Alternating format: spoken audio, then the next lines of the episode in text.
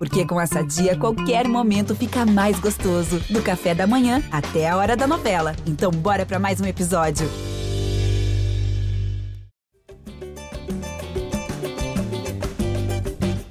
Alô, você ligado no GE Flamengo, podcast dedicado a todo torcedor rubro-negro. Eu sou o Jorge Natan, estamos aqui para mais uma edição do nosso podcast, uma edição pós-clássico e parolamento da torcida rubro-negra uma edição com derrota, a primeira derrota de Paulo Souza no comando do Flamengo, 1 a 0 para o Fluminense no estádio Newton Santos, o famoso Engenhão. Então, Paulo Souza já conhecendo aí as primeiras cornetas, o primeiro clássico perdido, as primeiras reclamações com relação à escalação. E para falar sobre tudo o que rolou nesse clássico, né? Não só o que aconteceu dentro de campo, mas também situações de fora do campo, como por exemplo episódio aí de racismo contra o Gabigol. Hoje recebemos aqui os setoristas do Flamengo, Fred Uber e Fred Gomes, e também a voz da torcida, Arthur Mullenberg. Vou começar então com, já que a gente está falando de Fla-Flu, rivalidade, clássico, vou começar com a voz da torcida. Arthur Mullenberg, aquele domingo para ficar irritado, né? Aquele jogo de quatro horas que já acaba com a noite de domingo inteira. Fala, Natan, fala meus amigos Fred, Marcelinha, a galera que está ouvindo. Cara, Sim, é verdade. A gente ficou irritado ali às quatro da tarde, na verdade às seis, né? Porque foi no finalzinho do jogo. Mas pelo menos eu não tive nenhuma surpresa, porque estava na cara que o jogo ia ser assim. O velho roteiro que está sendo repetido aí nas últimas sete partidas aconteceu exatamente a mesma coisa, com exceção das nossas duas vitórias no Campeonato Carioca. O Fluminense investe no antijogo, na intimidação, na porradaria. O Flamengo dá mole, joga joga de boca aberta e perde no finalzinho. É uma tristeza, mas é uma tristeza que acabou às sete da noite, amigo. Porque, pô, é campeonato carioca, quarta rodada da Taça Guanabara, quarta semana da pré-temporada. Ou seja, o valor total de tudo isso é duas mariolas. Então, camarada, tá tranquilo, vamos em frente. Podemos, temos ainda o ano inteiro para falar mal do nosso Paulo Souza, dos seus erros e acertos. Acho que esse daí foi só o primeiro, tá tranquilo. É um jogo que não valia nada. Não vale a pena arrancar cabelo por causa disso, não. Tá certo, Arthur. Fred Uber, chamando você aqui como repórter, né, para dar essa analisada é, mais com a visão jornalística. O Paulo Souza optou por continuar a fazer teste, né? Que ele já tinha feito é, na vitória anterior, que foi o primeiro jogo dele ali no comando é, no Cariocão continuou fazendo alguns testes, escalou é, alguns jogadores como o Rodinei na lateral direita, lateral direita, a gente vai falar um pouco mais depois sobre esses testes, mas é o que o Arthur falou, né? É era um jogo que, por mais que fosse contra o rival, é, incomoda perder para o rival, mas é a hora de fazer os testes, a hora de fazer a experiência justamente agora. Você acha que o Paulo Souza pode ficar impactado aí com, com essa derrota e ficar mais preocupado na hora de fazer teste? Ou ele vai seguir no caminho dele aí, tentando achar as soluções que ele tem para achar, inclusive mudando a tática do time de um jogo para o outro. Fala, Natão, um abraço para você, para todo mundo.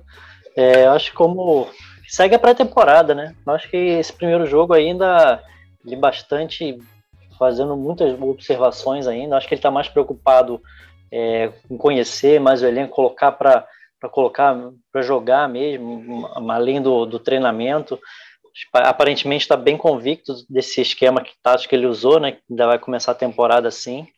Eu acho que o mais importante é isso. É, são muitas informações novas, mudou bastante. O Flamengo não mudava, é, não tinha uma mudança tão grande tática assim é, há, há, muitos anos, desde que chegou o Jorge Jesus. E leva um pouquinho de tempo também, mas o que chamou atenção foi alguns jogadores a, a, a uma exibição técnica de alguns jogadores, né? Abaixo do que eles estavam mostrando normalmente, como o Arão, que tinha, que tinha uma regularidade boa, também foi driblado com muita facilidade no, no Fla-Flu, o Arrascaeta errando passes fáceis, é, mas acho que foi um, para uma observação, tá valendo de início de temporada, e vamos ver que na hora que ele conseguir colocar todo mundo em campo, né, todo mundo junto, por enquanto ele está fazendo um catadão ali para fazer as impressões dele individualmente, mas é, daqui a, como ele falou no primeiro jogo, é pré-temporada, mas ele sabe que tem que ser pré-temporada, tem que ser teste, mas tem que ter resultado também. Então vou chamar aqui o Fred Gomes, charado Fred Uber. Fred, bem-vindo aqui ao GE Flamengo. Quero saber a tua opinião sobre esse clássico, né, que acabou sendo decidido no fim, um gol aos 43, 44 minutos ali. Na minha opinião, um resultado que não foi muito justo, né? Eu acho que o empate teria sido um resultado mais justo. Mas a verdade é que o Paulo Souza foi para a coletiva e foi a primeira vez que ele foi confrontado com algumas perguntas é, um pouco mais, digamos, é, diretas de crítica ou de questionamentos, ele começou a mostrar mais esse lado também de reação, de como ele se posiciona é, é, com relação à exibição dos jogadores, quem ele critica, quem ele não critica. A gente está começando a ver o perfil do Paulo Souza se construir também, agora, nesse caso de derrota, né? Verdade, Natão. Um abraço aí para todos aí, para o meu xará, Arthur, você. Cara, o... realmente, por ser assim, um impactante, eu acho que a derrota, acho que foi uma surpresa para ele, pelo início do Flamengo, porque o Flamengo começa avassalador com aquela jogada maravilhosa ali de Arrascaeta, Everton Ribeiro, Andreas e Gabigol. E aí, depois que tem aquele primeiro lance, aquele primeiro, aquele primeiro problema com a arbitragem, parece que o Flamengo esmoreceu. Assim, depois que teve aquele, aquele bafafá ali com, com a questão de Felipe Melo, Diego e tudo mais, o Flamengo não foi o mesmo. Então, acho que ele, surpreendido com a derrota e surpreendido com a mudança do rumo das perguntas, ele acabou reagindo dessa maneira aí que nós observamos. Mas, como disse o Arthur, acho que é cedo ainda. Obviamente que houve erros, e bastante erros, não foram poucos. Acho que na própria escalação mesmo, eu sei que ele, ele tinha avisado isso, que ia ser muito difícil repetir time em dois jogos nesse início. Eu entendo, não vejo nem só como teste, mas como uma estratégia dele. E agora é ver, assim, o, problema é que o Fluminense já está engasgado no torcedor do Flamengo já tem muito tempo. O Flamengo vem perdendo o Fluminense frequentemente, e isso em um dos maiores Flamengos da história. Então, realmente, é, é uma derrota doída, é início de campeonato, mas é doída, e agora o Flamengo tem que retomar, principalmente a questão do equilíbrio, porque não pode ficar caindo na pilha de, de adversário assim, senão vai, vai ser a maneira que outros adversários vão tentar minar o Flamengo. Então, acho que é preciso manter o foco, porque bola o Flamengo tem mais do que a maioria dos clubes brasileiros. Pois é, eu, eu gostei desse teu gancho, inclusive para eu retomar o que o Arthur falou lá no começo. O Arthur, antes da gente falar sobre os testes, sobre quem foi bem, quem não foi bem, que escolhas que o Paulo Souza é, poderia ter feito diferente ou não, mas falar sobre essa questão da postura e porque não tem como a gente olhar esse resultado e não lembrar justamente dessa estatística recente aí, né? que o Flamengo só conseguiu vencer o Fluminense ano passado, justamente na final do Carioca ali, né? No jogo decisivo, o Flamengo consegue vencer. Isso é óbvio que é positivo, mas desperdiçou pontos no Campeonato Brasileiro, é, no, nos outros turnos do Campeonato Carioca. E o Fluminense, mesmo com o time inferior, principalmente no ano passado, que esse ano o time do Fluminense até deu uma melhorada em termos de nome, né? Mas com o time inferior, com uma postura diferente, tem conseguido fa é, fazer o Flamengo, tem conseguido ferir o Flamengo, né? É, geralmente desse jeito, uma bola no fim do jogo ou no começo do jogo, um resultado de 1 a 0 um 2 a 1 um mole que o Flamengo dá, o Fluminense tem vencido. E aí, geralmente, a, essa postura que o Fluminense adota, outros adversários também adotam e conseguem ferir o Flamengo, que é levar o jogo para o lado mais físico, né? minimizar a técnica, tentando trazer o jogo para o lado mais físico e também para o lado mais emocional. Como? É, entrando na mente do árbitro, entrando na mente dos jogadores do Flamengo, Ontem, por exemplo, três jogadores do Flamengo poderiam ter sido expulsos, né? É, se você olhar lances isolados ali, Gustavo Henrique, o Diego, o próprio Vitinho, que foi expulso, junto com o Calegari no segundo tempo. É, tá faltando um pouco mais de maturidade para esse time, que deveria ser maduro, já que vem com a base campeã da Libertadores, tá jogando junto há três anos? Olha, Natan, é, é uma faca de dois legumes, porque o que você ganha na maturidade, na experiência, você também ganha em obsolescência. Por quê? É o esquema que encantou o mundo com o Jorge Jesus em 2019. Aquele time hoje em dia é uma lembrança só, cara, é uma referência. Os próprios jogadores já não são os mesmos, eles, pelo desgaste, pela, pelo, pela ação do tempo, eles já não têm a mesma performance, a mesma explosão, a mesma velocidade.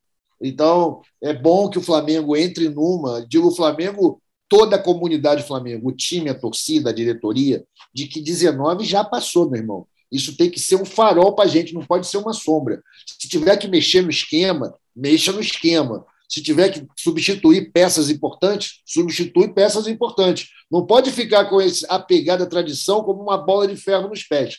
Acho que o Paulo Souza tem que mexer mesmo. Acho natural que ele ponha jogadores que nós, da imprensa e a torcida já estejam cansados de saber que não dão mais no couro, como é o caso do Diego, a gente sabe o que acontece com o Diego, meu irmão. Os moleques botam correria, ele não consegue aguentar e começa a enfiar porrada.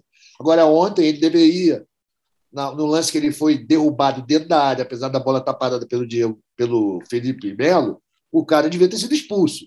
A partir dali ele ficou putinho e não jogou mais nada. Então, esse problema vai sempre acontecer quando a gente insistir em jogadores em que a gente já sabe que não rendem tanto assim. Mas o Paulo Souza não pode chegar no grupo e simplesmente falar, pai, eu já li aqui no jornal, eu estudei antes, eu vi que tu está caído, tu não vai nem entrar. Tem que botar o cara, jogou no clássico, não perdemos por causa dele, mas é que assim, ele não tudo contribui mais tanto, cara. Ele tem um momento certo para entrar e não é nessas condições no jogo contra a molecada do Fluminense, apesar de hoje em dia ter muito time muito velho no time do Fluminense, ainda é um time que joga muito na base dessa correria para tentar arrumar a bola vadia. Foi o que aconteceu ontem. Infelizmente, ainda tivemos o frango, que é algo que destrói com qualquer análise futebolística mais profunda, né? Frangou já era, Pedro. Acabou no frango, não há modernidade, não há esquema tático moderno, europeu, revolucionário que segure a onda de um frango. Um frango derruba o jogo todo. É isso que eu acho. Tá certo. Pegar a tua citação ao Diego, para então também abordar aí com os nossos dois Freds sobre as escolhas do Paulo Souza, os testes que deram certo e os testes que não deram certo, né? Ou que foram mais positivos ou negativos. Fred Uber, o Flamengo entrou em campo com Hugo Souza no gol, Aí na zaga, Gustavo Henrique Léo Pereira, o Felipe Luiz na lateral esquerda e o Rodinei na direita, né? Então, isso aí já foi um, uma coisa que o, o, torcedor do Flamengo já ficou meio chateado, preocupado é, antes do jogo, vendo o Rodinei sendo escalado. No meio de campo, o Ilharão compôs ali com o Andrés Pereira e o Diego de titular. Também foi uma, uma coisa de crítica prévia, né? Uma pré-crítica. Antes mesmo da bola rolar, o torcedor já estava criticando o Paulo Souza nas redes sociais. E aí também jogou com Arrascaeta, Everton Ribeiro e o Gabigol na frente. Depois a gente fala sobre as substituições, mas sobre esse time que foi escalado, o que, que você viu que foi positivo e o que, que foi negativo é, é, dentro de campo ali que o Paulo Souza pode tirar? O Rodinei comprometeu, o Gustavo Henrique e o Léo Pereira foram é, seguros, o Diego realmente atrapalhou. Qual foi a tua visão, Fred? É, eu acho que, o, que, a pior experiência para mim foi do Diego, apesar das declarações do, do Paulo Souza depois dizendo que gostou do, do, que o Diego entregou, apesar dessa queda física que ele também citou. É, acho que o Rodinei não comprometeu, conseguiu até algumas boas jogadas ali no setor ofensivo. É o cara que tem muita, muita vitalidade, né? Consegue chegar na frente. Acho que para jogando com, com, três zagueiros, eu acho que isso é importante também. Ele conseguir fazer ser um, ser um, um zagueiro quando o time está sendo atacado e conseguir chegar na linha de fundo quando o Flamengo tem a bola, acho que é importante. Apesar de achar que ele vai ser, que tem que ser mesmo a terceira opção da, da, da, da ponta direita, ali, da ala direita. Acho que o Léo Pereira, falando especificamente sobre esse jogo, até se conseguiu ser um pouco acima da média né, do time, que não teve grandes destaques é, individuais.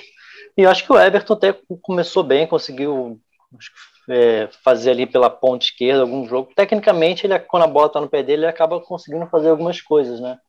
É, mas não, não, brilhou também. Eu tenho muita dificuldade de ainda imaginar como vai ser essa, essa recomposição dele, se ele vai conseguir fazer bem.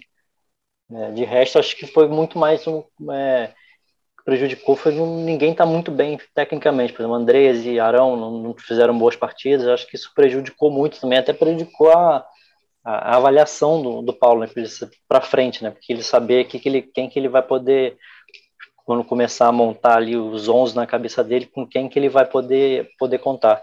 Mas acho que a, respondendo a sua pergunta, eu acho que a que ele teve de pior assim de experiência, acho que foi o, o Diego nessa posição mais à frente, que já não rende há muito tempo que não rende jogando mais à frente.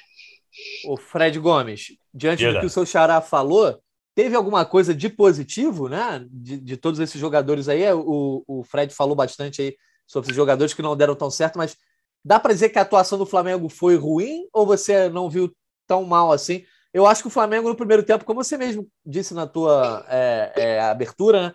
O Flamengo começa bem, tem uma queda. Eu acho que no segundo tempo, inclusive, o Flamengo também começa um pouco bem e merecia ter feito um gol. Né? Em algum momento, acho que o Flamengo deveria é, ter feito o gol se houvesse aquelas estatísticas de expected goals, né, que usam muito no futebol inglês, é gols Olha, que você que chique. Ah. você chegaria perto de marcar, acho que o Flamengo teria a condição de ter mais de 2.0 ali, enfim. Mas você acha que a atuação foi ruim no geral ou você não viu dessa, dessa forma?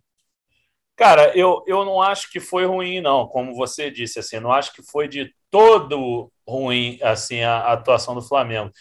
Até porque, ou de toda, na verdade, né? Mas enfim, é, o, o que aconteceu, na minha opinião, foi o seguinte: o Flamengo, embora tenha sido melhor na maior parte do tempo, ele foi bastante profundo no início do jogo, bastante agressivo, e depois não manteve é, essa agressividade, essa vibração. A torcida, lá no, no estádio Newton Santos, lá a torcida no início estava pirada, ficou super animada.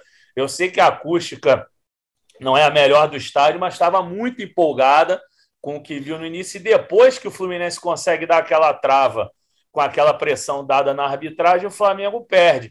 Mas eu não vejo assim, eu acho que, é, é, por mais que você não tenha me perguntado, eu vou me meter um pouquinho. Eu acho também que algumas, eu acho que você mudar, você variar é válido, sem dúvida, é importante, mas acho que ele mudou demais, entendeu? Do último jogo para cá. Acabou que os zagueiros não comprometeram, foram bem. Como o Xará falou, Rodinei foi bem.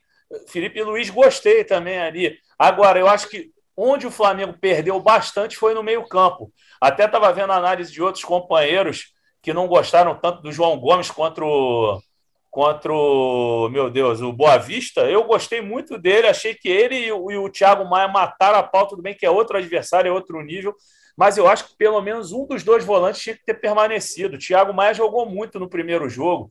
Entendeu? O Arrascaeta começou super bem, depois caiu. Então, acho que foi muita questão de, de queda durante o próprio jogo. Pô, o Vitinho, a gente estava aqui rasgando seda para ele semana passada, e o cara vai e faz isso. Ah, mas pô, o cara deu uma porrada nele antes, mas não dá, é a oportunidade dele, ele tá, tava em alta até então, ano passado, pô, ano passado, semana passada, o Flamengo colocou resenha com craque, entrevista com ele lá, deu entrevista ao vivo, ganhou o chocolatinho do Flamengo. O Flamengo agora tem uma parceria com, com uma marca de brownie lá. Porra, aí o cara vai e é expulso assim num, num uma coisa assim que não é característica dele, não é violento, mas às vezes acontecem esses lampejos violentos do Vitinho, umas reações assim meio broncas. Eu não entendi, cara, sinceramente. Aí, pô, o Marinho também não entrou com essa bola. Não achei o Gabigol mal, não. Achei que o que ele tentou finalizar, ele finalizou bem. O goleiro foi bem naquela jogadaça lá do início do jogo. Marcos Felipe botou para fora, depois fez aquele defesaço ali no lance meio que de barriga, né? Não foi bem barriga, eu não sei se eu posso falar o que foi aquele toque dele ali naquele cruzamento. E, enfim, não acho que o Gabigol foi mal, não. Acho que o Flamengo, assim, eu acho que mais desanimou, para não usar um termo mais chulo, assim, a torcida, porque estava muito é, empolgado e de repente deu aquela diminuída, aquela amansada, para não chegar na tal palavra. E aí ficou morno mesmo, mas não acho que. Que não é para o pessoal já começar a ficar desesperado. Foi o que o Arthur falou: início de campeonato, esse time é muito bom, tem novas variações. Acho que vai, vai dar caldo sim. Como o Arthur falou também, acho importante é, é essa questão de 2019, de, de assim, não precisa ser todo mundo titular, não precisa mesmo. Então pode mudar ali no meio-campo tranquilamente, entendeu? Podem, algumas peças podem ser prescindidas no momento. Acho que que, que acabou. Aquele, aquela escalação mágica já não tem mais o Mari, não tem o Gerson, não tem mais Rafinha. Então, acho que é flexível em todas as posições. O Mateuzinho tem que voltar a ser titular mesmo, apesar do Rodinei não ter comprometido. Mas acho que o Mateuzinho está no ano de você investir no Mateuzinho para ele voar por aquele setor. Por mais que ele nem tenha voado contra o Boa Vista. Mas ele precisa de sequência. Vamos ver agora nesse jogo contra o Audax quinta-feira. Né? Vou falar uma parada aqui para completar o que o Fred está dizendo, cara que é histórico, que é o seguinte: o cristianismo nunca mais foi o mesmo depois que Jesus foi embora. Então é normal, pô. Né? É isso aí. É isso. O, eu quero aproveitar que hoje, hoje vocês estão me dando bons ganchos. O Fred falou do Mateuzinho, né? Então quero entrar nesse debate aqui. É, o Caê Mota está de férias, então não está participando aqui do podcast. Senão seria um bom debate, porque o Caê é um defensor do Isla, né? Na, na verdade, ele, o Caê, estou né, dizendo que ele é defensor de jogador X ou Y, mas ele crê que o Isla ainda merece é, a titularidade no Flamengo por sua experiência, etc. Eu, ao longo do ano passado, sempre vim defendendo mais a linha contrária, junto com o Igor Rodrigues, de que o Mateuzinho está pedindo passagem. Quero ouvir a opinião dos três sobre isso, começando com o Arthur. É, você falou do frango do Hugo, Arthur.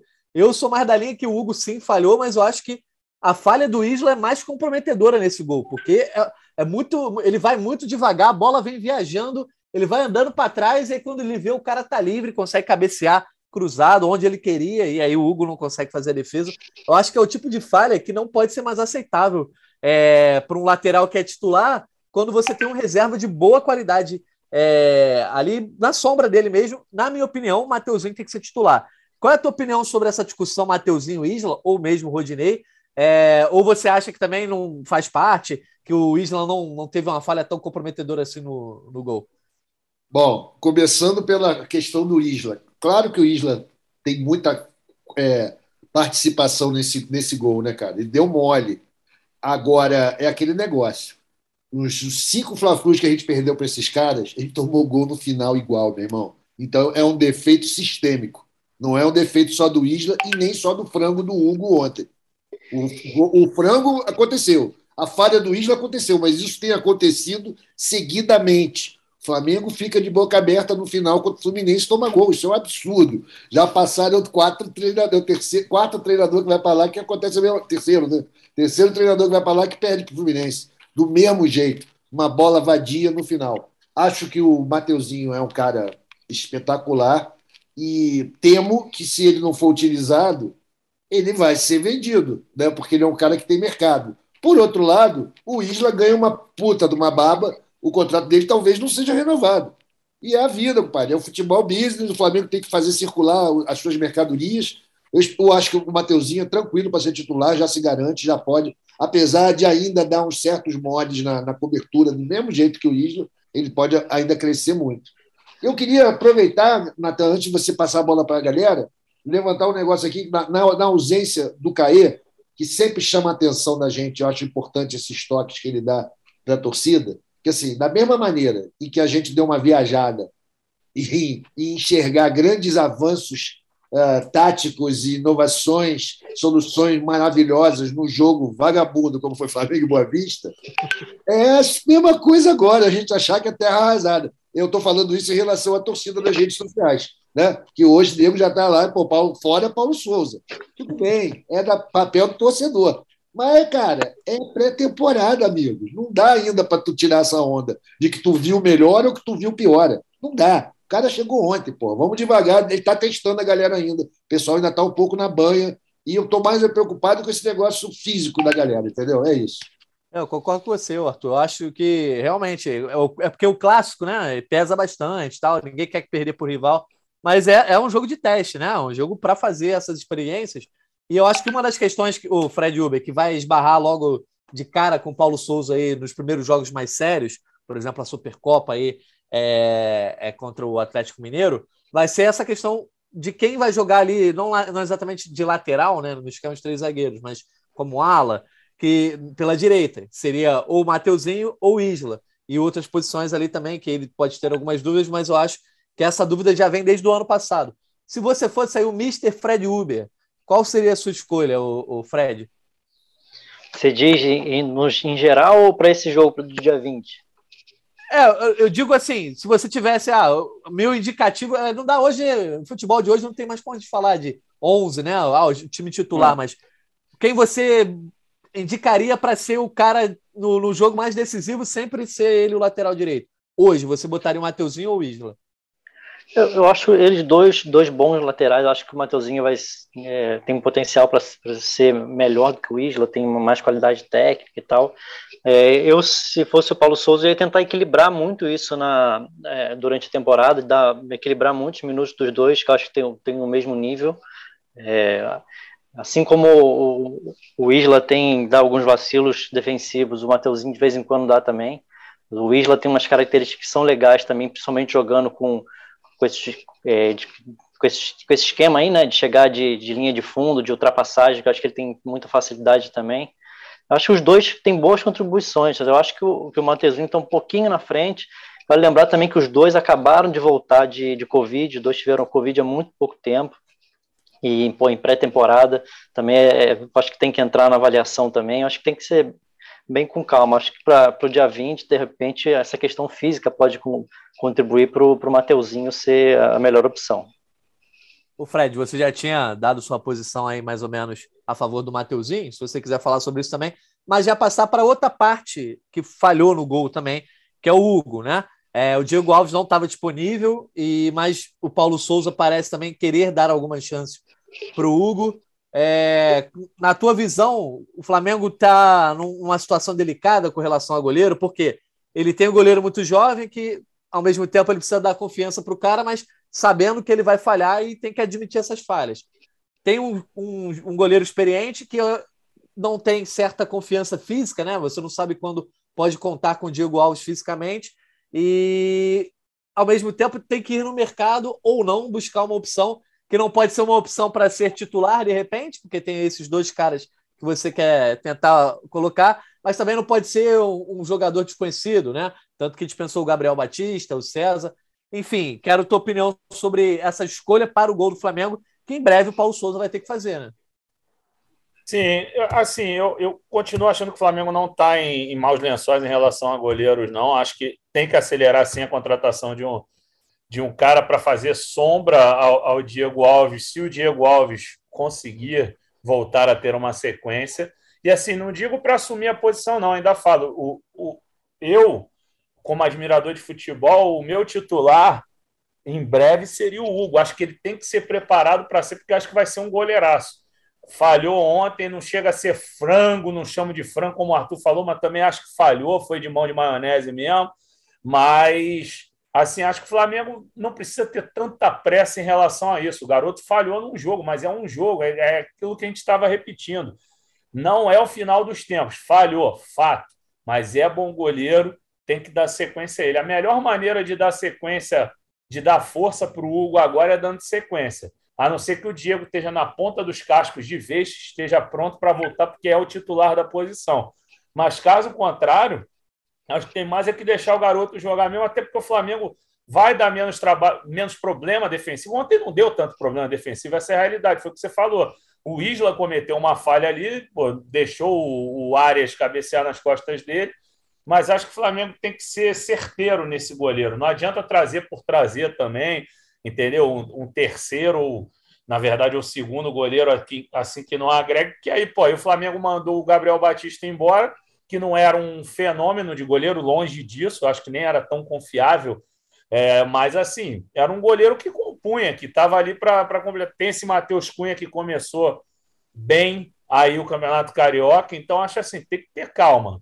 Calma para contratar esse goleiro, porque o Flamengo dispõe de dois bons goleiros. É aguardar se o Diego Alves vai ter condição ou não. O Hugo vai conseguir prosperar, sim. Acho que ele vai ter a confiança necessária para poder voltar a, a fazer grandes partidas pelo Flamengo, como fez desde o princípio lá na estreia dele contra o Palmeiras. Depois ele cometeu erros, tem aqueles jogos com São Paulo, que todo mundo conhece, e algumas outras falhas, mas eu acho que não dá para execrar o moleque, não dá para começar a querer é, atrapalhar a carreira do menino. Acho que o cara vai ser um goleirão. Assim, eu sempre falei isso aqui.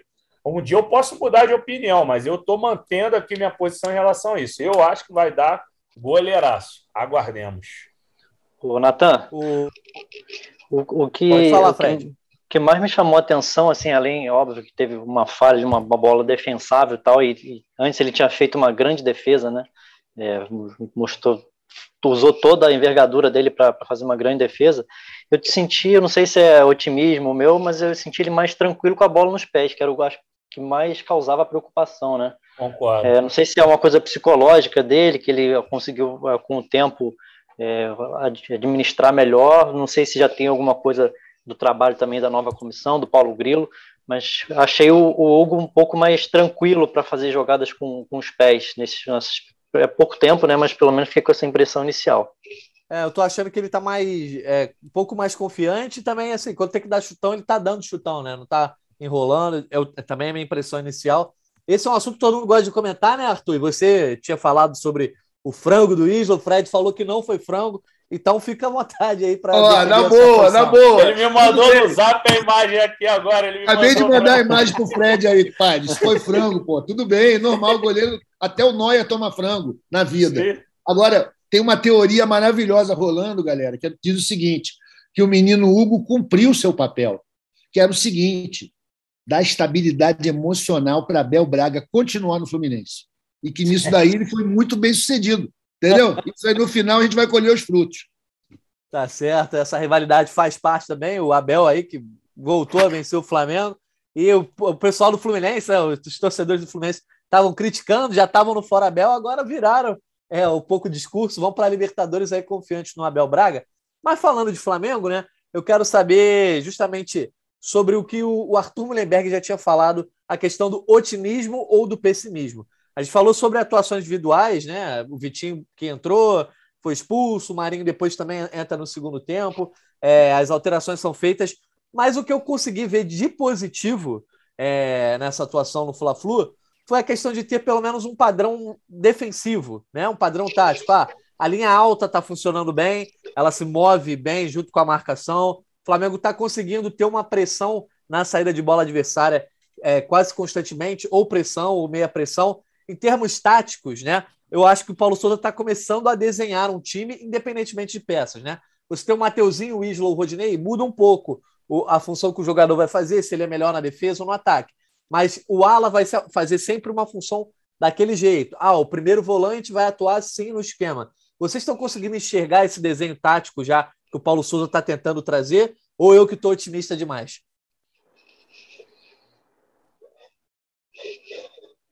Eu deixei a bola, levantei a bola para todo mundo e não falei para ninguém, né? Então vamos, vamos aí na ordem alfabética. Arthur Mullenberg, continua contigo.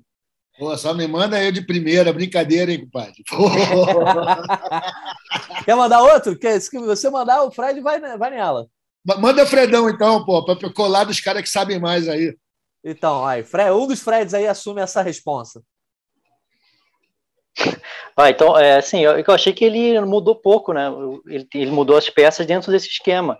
Já deu para entender que, que a ideia dele é essa mesmo e que os jogadores vão ter que se, se adaptar. Achei legal essa tentativa de voltar essa pressão. É, para os jogadores tentaram bastante fazer essa pressão na saída de bola, algumas vezes dá, dá resultado. Em 2019 deu muito resultado. É, e eu achei também importante desse Fla-Flu, é, é, ainda nesse sentido de mudança tática, foi a participação do, do Felipe Luiz, que eu acho que ele vai ser a grande diferença é o Felipe Luiz.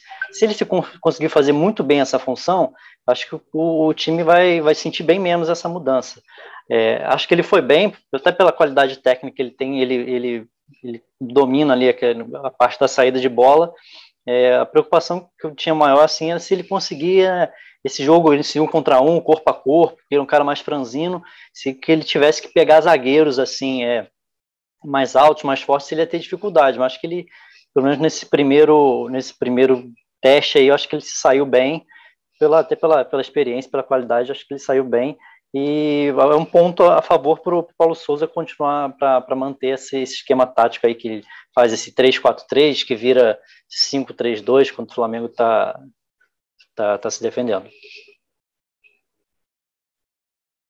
O Fred Gomes, você fugiu da questão ou você estava aí engajado na apuração? Que eu sei que a gente, antes de começar aqui é, o nosso podcast, os nossos setoristas falaram que o dia está movimentado. A gente vai falar mais tarde aí sobre questão de mercado, contratações vindo, possíveis, é, não renovações, mas efetivação de contratações. Enfim, você estava dormindo ou estava apurando, Fred?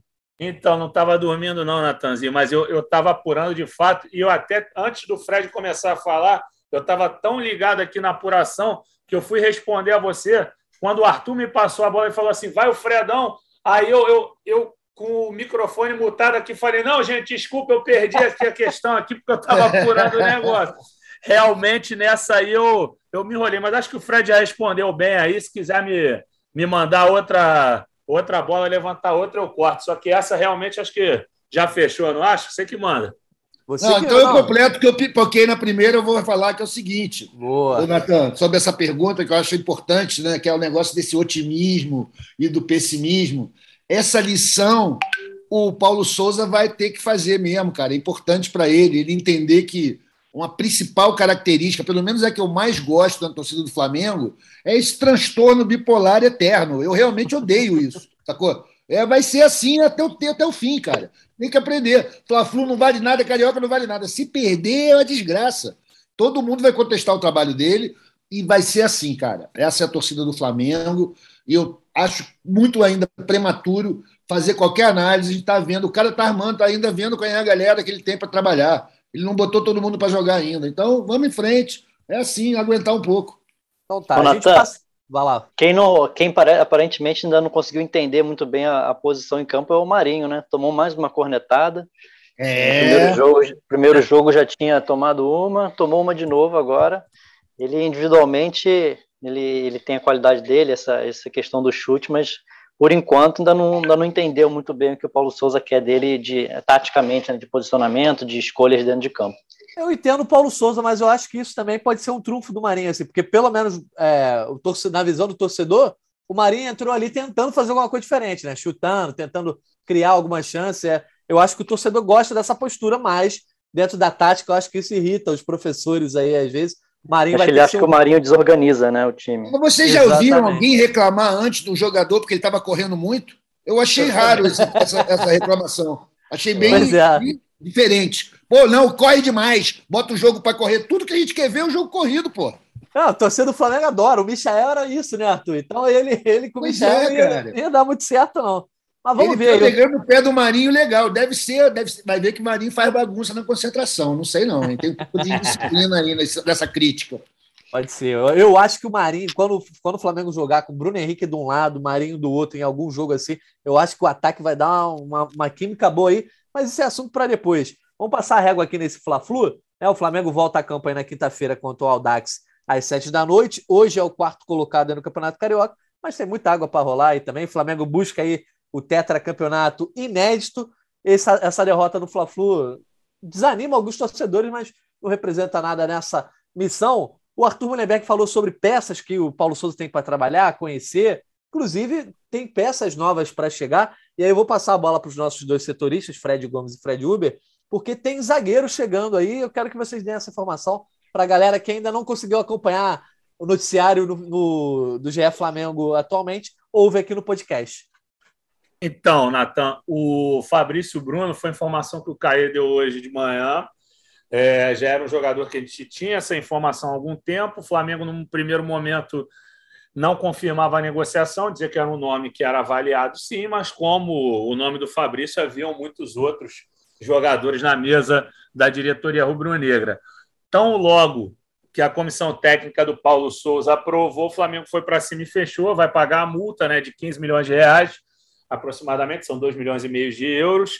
O CAE deu hoje, cedo, que assim, as partes já tratavam o negócio como praticamente fechado, e à tarde nós conseguimos confirmar que de fato fechou. O jogador é aguardado aqui no Rio de Janeiro para chegar entre hoje e amanhã, vai assinar contrato de quatro anos jogador de 25 anos, revelado pelo Cruzeiro, passou por Chapecoense. É, acho que é um, uma, uma alternativa de oxigenar o, o Flamengo. Confesso não ter muita observação minha em cima dele, porque, assim, explicando para o torcedor, vai falar, pô, mas o cara trabalha com isso e, porra, não analisa. Vocês têm que entender que a vida de setorista é, consome bem. Então, às vezes, você fica muito ligado nos jogos do clube que você está cobrindo e não consegue assistir de todos os adversários. Mas já ouvi boas referências do, do Fabrício Bruno. Vamos ver como é que ele vai agregar aí. É, passando a bola aí para o Xará também, para complementar qualquer coisa aí do Fabrício Bruno. Mas é isso aí, ele está tá certo e deve assinar contrato já amanhã. Você vê que o Flamengo, para negociar em, no, no, no, próprio país, tem que pagar multa, né? Que todo mundo dificulta. É mais ou menos esse tom que a diretoria, como conversa com a gente, fala, que é muito difícil. Não teve que pagar a multa para conseguir contratar o Fabrício Bruno. É um jogador que, assim. E o Fred, que... pesa também o fato de todo mundo saber que o Flamengo tá querendo zagueiro, né? E aí. Sim, é, inflaciona. Inflaciona. É. A primeira reação que eu vi, assim, de maioria de, de rede social, acho que foi de, de estranhamento, que não, acho que a galera não curtiu muito isso do Flamengo, até com, com razão, tá, tá numa fase de, de gostar de jogador de grife. Aí tá certo também. O, o Fabrício Bruno acho que não se enquadra muito nesse, nesse quesito, mas é um jogador que eu acho que vai ser útil no, no, no elenco. Acho que está no mesmo nível dos outros, pode estar tá é, tá numa fase boa, mas pode conseguir ali a, o espaço dele, ainda mais também jogando com três zagueiros, jogar muitas vezes nesse, nesse mesmo esquema, acho que pode conseguir o espaço dele e, e ser útil, assim, mas não vejo como o cara que chega, é, como um cara que vai, vai resolver todos os problemas da defesa. Acho que é mais para uma carência mesmo deixada pela saída do Bruno Viana e para esses problemas físicos do Rodrigo Caio. O Arthur, é, ninguém pode dizer que acompanhou todos os jogos do Bragantino, né, no, no ano passado, em 2020, mas viu alguma coisa do Fabrício Bruno. Não sei se você viu, Arthur, mas já te dou uma informação que a torcida do Flamengo começou a cavucar as redes sociais do cara e viu ele cornetando o Flamengo como torcedor mesmo. Alguns vezes, inclusive cornetando o David, quando o David perdia os gols. Ah, pode ouvir, isso eu vi, isso eu vi. Pois é, pois cara. É. Agora, assim, torcida do Flamengo, mais uma vez, mostrando a, todo o esplendor do seu, da sua loucura, né, da sua neurose. Cara, a gente fazia a maior onda aqui porque a gente tinha vendido o Natan para o Bragantino. Né? E o Natan é reserva dele, compadre. A gente comprou o titular. E mais barato vendeu reserva. Pô, negócio bom a pampa. A gente estava com o Bruno Viana, meu irmão. Como é que vai reclamar de um zagueiro? Tá maluco? Eu acho que foi bom, sim. O Flamengo precisa botar zagueiro ali, porque eu continuo não confiando em Léo Pereira e Gustavo Henrique. A gente tem esse problema difícil aí com o Rodrigo Caio. Tem que trazer back, meu irmão. Tem que trazer os back bom. Acho que foi bom negócio. Eu não lembro dele jogando, porque o Bragantino realmente só viu os dois jogos que eles fizeram com a gente. Eu não, eu não sei se eu vi outro jogo deles ano passado. Então, Bruno... tá ótimo. Tem que trazer a molecada mesmo. E é difícil para o Flamengo fazer negócio no Brasil, né, cara? Todo mundo sabe que quem tem dinheiro, né? Fica tudo mais caro. Infelizmente, é o preço a se pagar por ser o líder em conteste. O Arthur, e não é difícil só fazer no Brasil, não. Lá fora também, porque o Flamengo tenta contratar Andrés Pereira, que tem contrato de empréstimo aí até o meio do ano. E o Flamengo está lá na Europa para tentar fazer contratações, mas também resolver esse. Não um exatamente, mas tentar conseguir uma solução que não esteja na letra fria é, do contrato com o Manchester United. E aí eu, eu quero perguntar aos nossos setoristas é, essa questão do Andrés, porque, é, com todo respeito à apuração dos colegas, começaram a surgir uma série de valores aí nas redes sociais e a torcida está empolvorosa que o Flamengo pode pagar não sei quantos milhões para o Andrés, porque o Andrés não vale isso, que o Andrés falhou na final da Copa Libertadores. O Fred, os dois Freds estão aí em cima dessa apuração. A real é que o Flamengo está tentando diminuir esse valor aí, mas não dá para dizer que ele vai vir para uma pechincha. Acho que o que a gente pode deduzir é que o Flamengo vai ter que tomar uma decisão, decisão corajosa. Ou eu, eu vou pagar um dinheiro nesse cara porque eu acredito no futebol dele, ou eu não vou pagar porque a torcida não quer esse cara, né? É pelo menos é a, a leitura que eu tenho visto de fora. Quero que vocês deem as informações aí, nossa dupla de Fred. Então, Natan, é isso aí, né? O Flamengo tá barganhando, até uma matéria que o Caê deu no fim de semana, estava com ela aberta aqui, ó já abri ela umas 200 vezes hoje com calculadora nas mãos. Flamengo barganha pagar 55 milhões de reais por Andrés e o United pede 64 milhões. Vários valores estão rolando aí, é, seja por colega, seja por torcida. A verdade é que a gente sabe que o Flamengo está tentando chegar nesse valor aí de, de 10 milhões e meio de euros, que seriam 64 milhões de reais. Não temos nada de novo em relação a isso. Sei que já tem é, o, o, acerto, que é um acerto esperado, que está na, na iminência de acontecer, tem sido citado aí, mas ainda não houve assinatura de contrato. Isso aí, essa, o, o a finalização da negociação está para ser feita ainda, mas acredito que, que o Flamengo vá barganhar até o final, até porque o Andreas ele já não tinha tanto prestígio no Manchester e talvez ele não conseguisse, o Manchester não conseguisse levantar uma grana tão alta. Então, acho que vai acabar saindo um valor interessante para os ingleses e o Flamengo vai ter que né, justificar, porque é um alto é, investimento e agora o Andrés vai ter que mostrar em campo. Ele já joga pouco pressionado, ontem levou algumas vaias por conta ainda da questão do Palmeiras, isso é fato. Não acho que ele jogou bem ontem, não. Foi mal, mas não sei se era se era tanto para vai, ou seja, o cara tem essa pecha contra ele. Mas bola ele tem, acho que ele tem tudo para comprovar aí, tão logo que o Flamengo finalize essa transação, porque é um jogador que o Flamengo quer muito, é, todo mundo sabe disso, o Flamengo não esconde ninguém que é um jogador que o clube valoriza demais. Então, essa negociação acredito que não se arraste para além desta semana que, que iniciamos hoje. Boa. Fred, Fred Uber, é, não sei se você vai querer complementar alguma coisa, mas a questão é justamente isso, né? O Flamengo tem que resolver isso para depois focar em outras coisas, porque é, essa negocia negociação com o Manchester United já está se estendendo nos últimos dias e o Flamengo tem outros objetivos na Europa, né? Inclusive, eu peço desculpas no momento que cai um toró aqui no Grande Meia, onde eu moro, é, então tá rolando barulho aqui no fundo, mas vamos seguindo. Fred Uber, se você tem alguma coisa para falar sobre essa excursão que teve. Excursão não, né? Mas essa viagem do Flamengo na Europa, uhum. que tem que primeiro se livrar né, desse problema, Andrés Pereira, na verdade, resolver para depois é, poder ver outros alvos. Isso, é. Um, deve ter pelo menos mais uma, mais uma rodada de negociação aí pelo Andrés. Depois tem a, a probabilidade aí de, de viagem para Portugal para tentar fazer a debativa de contratação do Everton. Ainda tem mais opções é, no radar, nomes que ainda é, não, foram, não foram divulgados.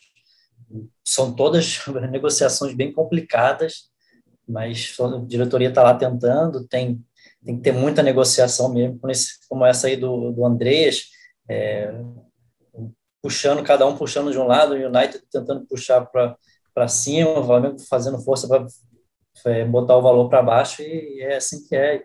Lá, a negociação cara a cara valoriza, a gente provavelmente aí vamos ter muita novidade a partir dos próximos dias aí de desse que o Flamengo vai conseguir em relação ao Everton Cebolinha com, com o Benfica. Para a gente fechar, então, Arthur, geralmente a palavra do torcedor tem muito peso na contratação. Eu quero saber a tua visão, porque essa contratação tem levantado bastante debate entre a galera nos grupos, nas redes sociais. Tem quem confie no Andrés, mas acha que não vale o dinheiro. Tem gente que não, vê, não quer ver mais o Andrés nem pintado de ouro por conta da final da Libertadores, aquela falha no gol do Davidson. Qual é a tua visão? Vale até o preço X?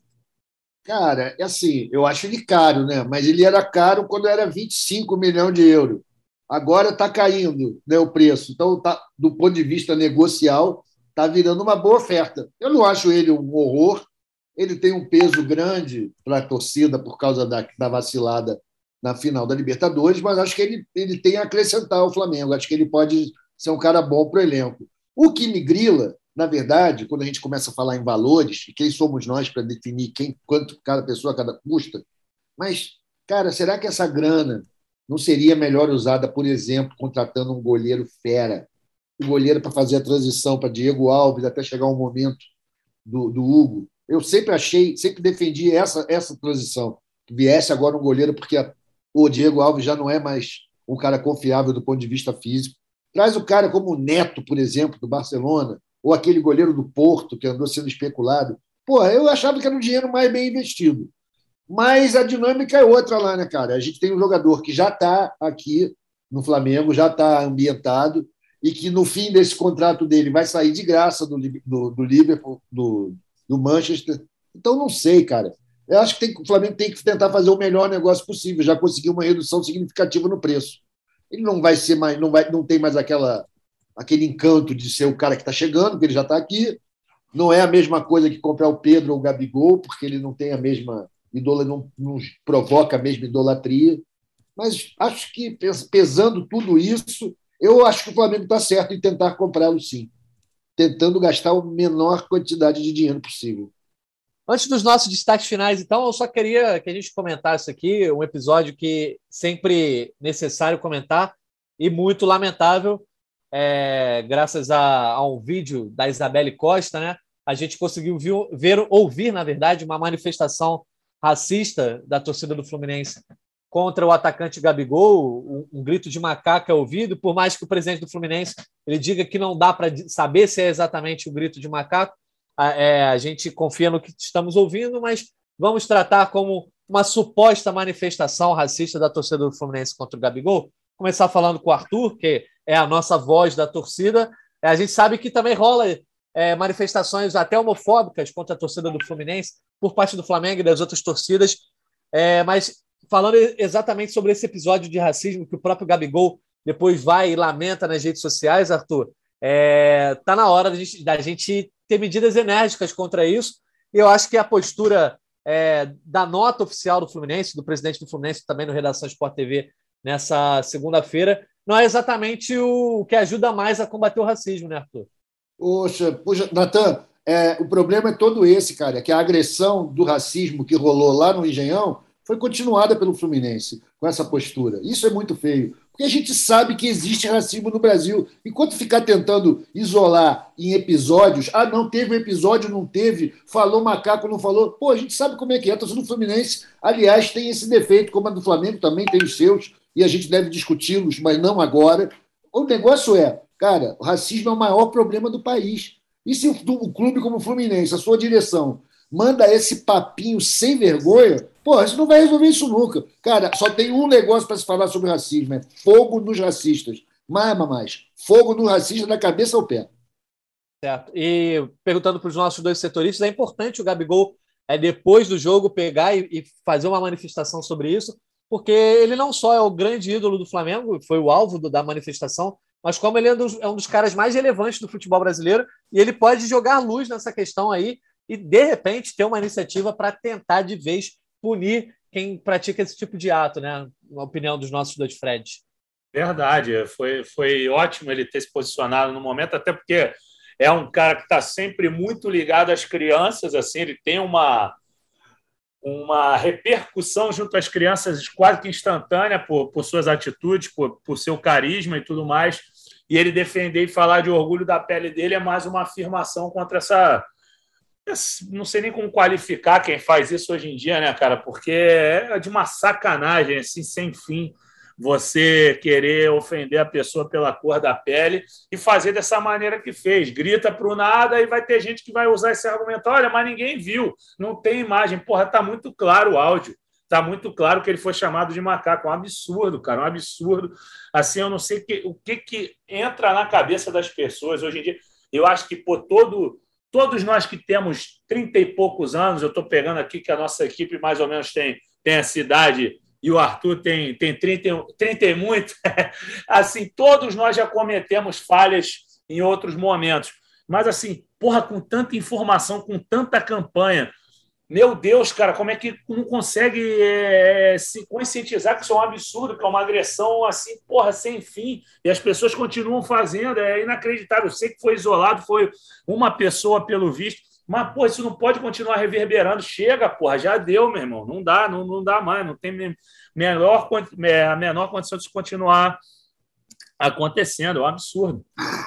É, e até para essa pessoa ser repreendida também, Fred Uber. É, eu acho que a iniciativa tem que começar a ser a própria torcida identificar esse cara e dentro dele falar, irmão, o que, que é isso? O que, você está falando aí? Entendeu? Porque esse cara é mais fácil de ser identificado se a torcida tiver tolerância zero, fica mais fácil desse processo de punição também ser mais efetivo. Pois é, isso é importantíssimo que você falou, identificação. É, você deve lembrar que quando começou a história lá do time perder mando de campo, depois arremessava chinelo, é, copinho dentro de campo, é, quando começou a dar, dar, dar, problema, e todo, sempre aparece o, o autor do, de, do que jogou. Próprios torcedores é, fazem isso, apontam, então, que isso seja repetido também nesses casos de racismo, e a gente vai tentar fazer aqui nossa parte, é, dar voz a essa, essa discussão e cobrar de, de Fluminense, de Flamengo, de, e, é, no caso até, como foi no, no Newton Santos, que o Botafogo também ajude nessa é, investigação aí com câmeras, que seja que o TJD seja é, analise o, o caso com, com, com empenho e que não só não seja não tenha punição só esportiva também que as pessoas sejam responsabilizadas criminalmente como prevê na lei né? Racismo é crime e essa é o tipo de, esse é o tipo de punição necessária então é, é, é chato né às vezes a gente tem que parar de falar de futebol para falar disso mas mais do que necessário a gente precisa abordar esse assunto dar voz é, a esse acontecimento para que ele tenha a punição necessária e, inclusive, o esporte pode ser um caminho para tentar combater o racismo em toda a sociedade. Mas, enfim, agora a gente fica de olho aí nos próximos passos, não só desse acontecimento, vamos ver o que vai acontecer, se vão conseguir identificar o torcedor, é, se vai haver algum tipo de punição, se vai ficar impune, como diversos outros casos. Também vamos ver aí é, o andamento não só da evolução do Flamengo dentro de campo, mas das negociações que o Flamengo trava, se vai chegar mais alguém nos próximos dias. A gente vai ficar de olho na, lá no noticiário do GE Flamengo com os nossos setoristas, Fred Gomes e Fred Uber, já que o Caio Mota está de férias, mas também é, aqui no GE Flamengo, que o Igor Rodrigues já já volta, ele que sempre foge aqui nas derrotas, foge nos clássicos. Então, eu estou sempre aqui disposto a assumir as dores do Igor, ele que está gravando, está na área. Um abraço para o nosso titular, Igor Rodrigues. Vamos então para os nossos destaques finais. Começando então, Arthur Mullenberg, seu destaque final aí depois dessa derrota no Fla-Flu. Você já falou lá no começo Nada de terra arrasada, não, nada de crise na Gávea, né? Não, de jeito nenhum, pô. Tá, tá cara, isso é pré-temporada, minha gente. Vamos com calma. Mas a minha, meu, meu destaque final vai ser em função do que você perguntou e que me toquei aqui, cara. Que talvez esteja rolando uma nova maldição no Flamengo, que é a maldição de fazer gol de falta. Você vê, o Renato Canhão fez o penúltimo gol de falta pelo Flamengo. Sumiu depois. Canteiros fez um golaço de falta. Sumiu depois. Diego fez aquele gol de falta em 18 contra o Paraná. Sumiu. E agora o cara me faz o gol de falta contra a Juventude e está acontecendo isso com ele. Então, vamos ter cuidado aí, com o gol de falta é coisa para zico, meu irmão. Eu já estou feliz se os caras não fizerem gol de falta e ganharem tudo. Isso aí, tá certo. Arrascaeta, então, fica, fica sem fazer gol de falta por um bom tempo. Eu prefiro que ele nem bata mais. Arrascaeta é. nem bate mais, está proibido. em nome de Jesus. tá certo. Valeu, Arthur. Obrigado pela tua participação. Fred Uber, muito obrigado também. Teu destaque final. Um abraço para a galera daí e vamos ver o que, que o Paulo Souza vai armar para o jogo com o Audax, que tá, o Dax quinta-feira, né? Aqui ele fez uma mescla grande de jogadores, agora não tem jeito, agora ele vai ter que colocar gente, gente que já participou desses dois primeiros jogos, ver se ele começa mais a dar, uma cara aí é, de time mesmo, desse, desses titulares que a torcida imagina. Ver se o Bruno Henrique também tem, tem a possibilidade de estrear, porque já é um, seria um reforço grande também. Boa, tá certo, Fred. Obrigado também. Passando a bola por outro Fred. Fred Gomes, sempre um prazer. Obrigado pela tua participação e teu destaque final. Cara, acho que é, é por aí. É, assim, sei que a gente quer um destaque diferente de cada um, mas acho que é pensar no jogo de quinta-feira mesmo ver o que, que ele vai trazer de novo ou não, ver se o Davi Luiz vai, vai ter condição já de jogar, porque acho que com certeza terá, né? A expectativa pelo Bruno Henrique pelo Davi Luiz, porque o Davi Luiz é um zagueiraço, vai muito bem naquela posição, e o Bruno Henrique, a gente espera que volte logo para desempenhar o melhor futebol que ele teve em outros momentos, para ver como é que ele vai performar nas mãos do, do Paulo Souza. Né? Eu tenho grande expectativa em relação a ele, acho que no time de ontem, ele provavelmente arrebentaria. Então, ansioso para ver a volta do BH.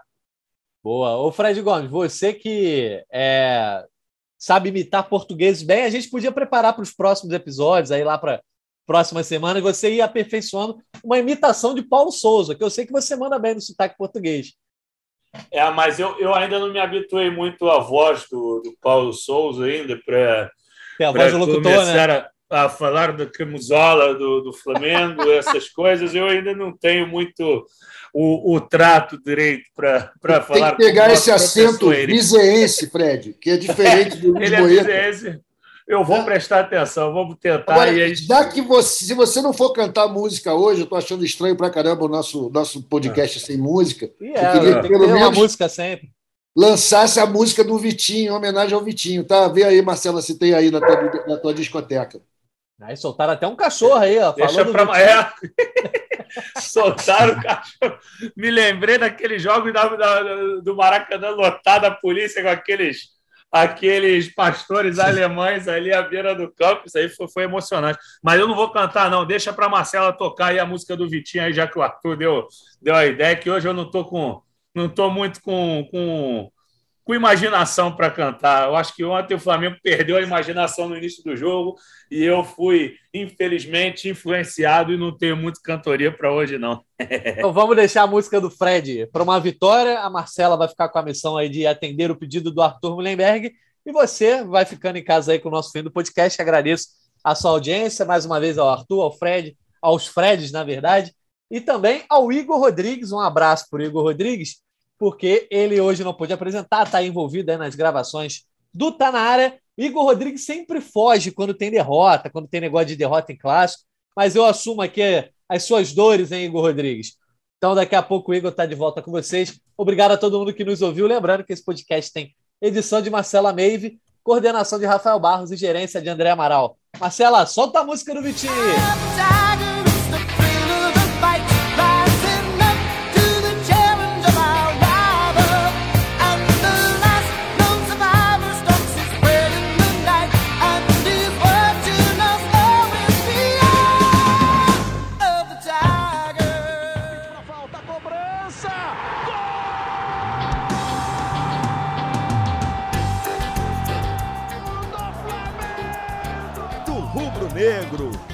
Nação, é o GE Flamengo.